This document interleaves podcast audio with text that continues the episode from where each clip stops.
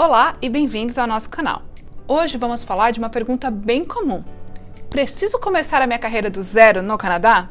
Meu nome é Marilene Quintana, sou consultora regulamentada de imigração canadense e diretora operacional aqui da Visa Immigration.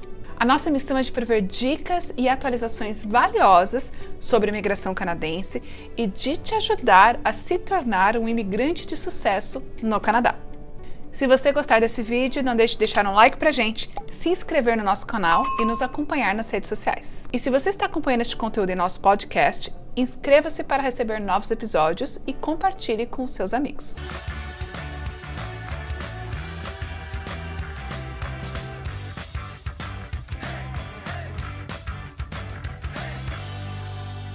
Vamos lá. Preciso começar a minha carreira do zero no Canadá? A resposta para essa pergunta é: depende. Se você vai conseguir se realocar no Canadá na mesma posição, no mesmo nível hierárquico, com um salário compatível, dar uns passinhos para trás, mas ainda na mesma área de atuação, ou até mesmo começar do zero, vai depender de diversos fatores. Quando falamos desse tema, a gente está falando de empregabilidade. Então vamos falar aqui dos fatores que você precisa considerar para entender qual a resposta dessa pergunta para você? Fator número 1: um, nível de inglês. Apesar de eu estar falando inglês aqui, se você está focado para o Quebec, então considere o nível de francês e não de inglês. Para a maior parte do Canadá, onde o idioma oficial é o inglês, quanto maior o domínio do inglês, maior a sua empregabilidade aqui no Canadá. Isso porque melhor tende a ser a sua performance em uma entrevista, com o melhor inglês, você consegue explicar melhor a sua experiência, como você vai ajudar a empresa, como que você vai conseguir entregar os resultados que a empresa espera. A proficiência no inglês também te ajuda a expressar melhor quem você é e também a criar relacionamento com as pessoas. Aqui no Canadá é completamente aceitável ter sotaque, pois isso faz parte de quem você é e da onde você veio. O mais importante é saber se comunicar com clareza e se fazer entender num ambiente multicultural. Segundo fator a considerar: soft skills. Soft skills são conjuntos de habilidades pessoais, sociais e interpessoais que você tem e que você saiba demonstrar como elas te ajudam a performar melhor a função na qual você almeja. E é claro, como elas se aplicam no contexto do mercado de trabalho canadense. Normalmente, os empregadores canadenses valorizam muito soft skills, tanto quanto eles valorizam as competências técnicas. Então, é super importante você refletir sobre as suas soft skills e como você pode apresentá-las num contexto de entrevista para obter um resultado positivo na sua entrevista com o empregador canadense. Fator número 3: experiência profissional. Quando se trata da experiência profissional, existem vários pontos que nós precisamos avaliar para entender como vai ser a sua recolocação no mercado canadense. Por exemplo, a sua profissão é regulamentada? Se sim, é possível que você tenha que optar por uma carreira relacionada ou de um nível diferente até que você tenha a credencial necessária para atuar na sua profissão.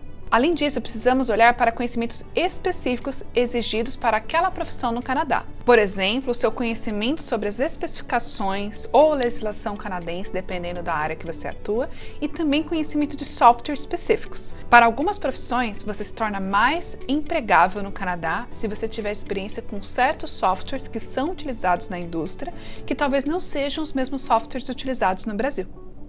Então, basicamente, a sua experiência profissional precisa ser apresentada de uma forma equiparável com o que está sendo exigido para a sua profissão aqui no Canadá.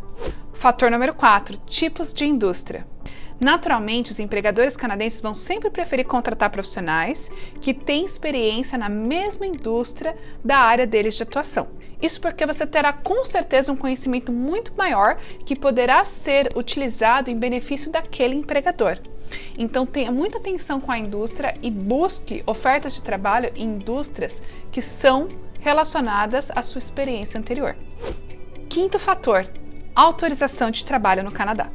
Na maior parte dos casos, para você ter uma maior facilidade na entrada do mercado canadense, você já precisa ter a sua autorização de trabalho. Isso é possível, por exemplo, através de um programa de estudos ou, em alguns casos, com alguns acordos internacionais. Afinal, se o empregador tiver que fazer o patrocínio do seu processo, isso vai demandar tempo e dinheiro, e por si só isso pode resultar na escolha de um outro candidato que não vai exigir toda aquela burocracia. Ainda assim, existem indústrias em quais os empregadores têm uma necessidade tão grande que eles estão abertos a fazer o processo de patrocínio, como por exemplo a indústria de TI, áreas de construção e também a área de hotelaria. De forma geral, a minha opinião é que você não precisa começar a sua carreira do zero aqui no Canadá.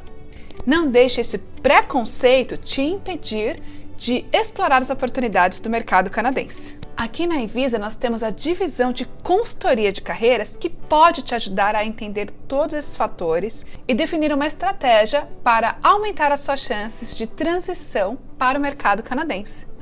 Além de identificar os potenciais gaps que precisam ser melhorados e os pontos fortes que podem ser melhor explorados para aumentar as suas chances de sucesso. O Grupo Visa é especializado em todos os serviços que você precisa para fazer o Canadá a sua casa. Nós oferecemos assessoria com a parte educacional, vistos, imigração, cidadania e consultoria de carreira no Canadá.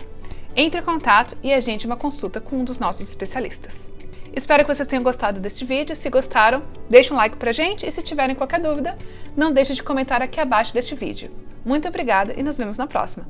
Tchau!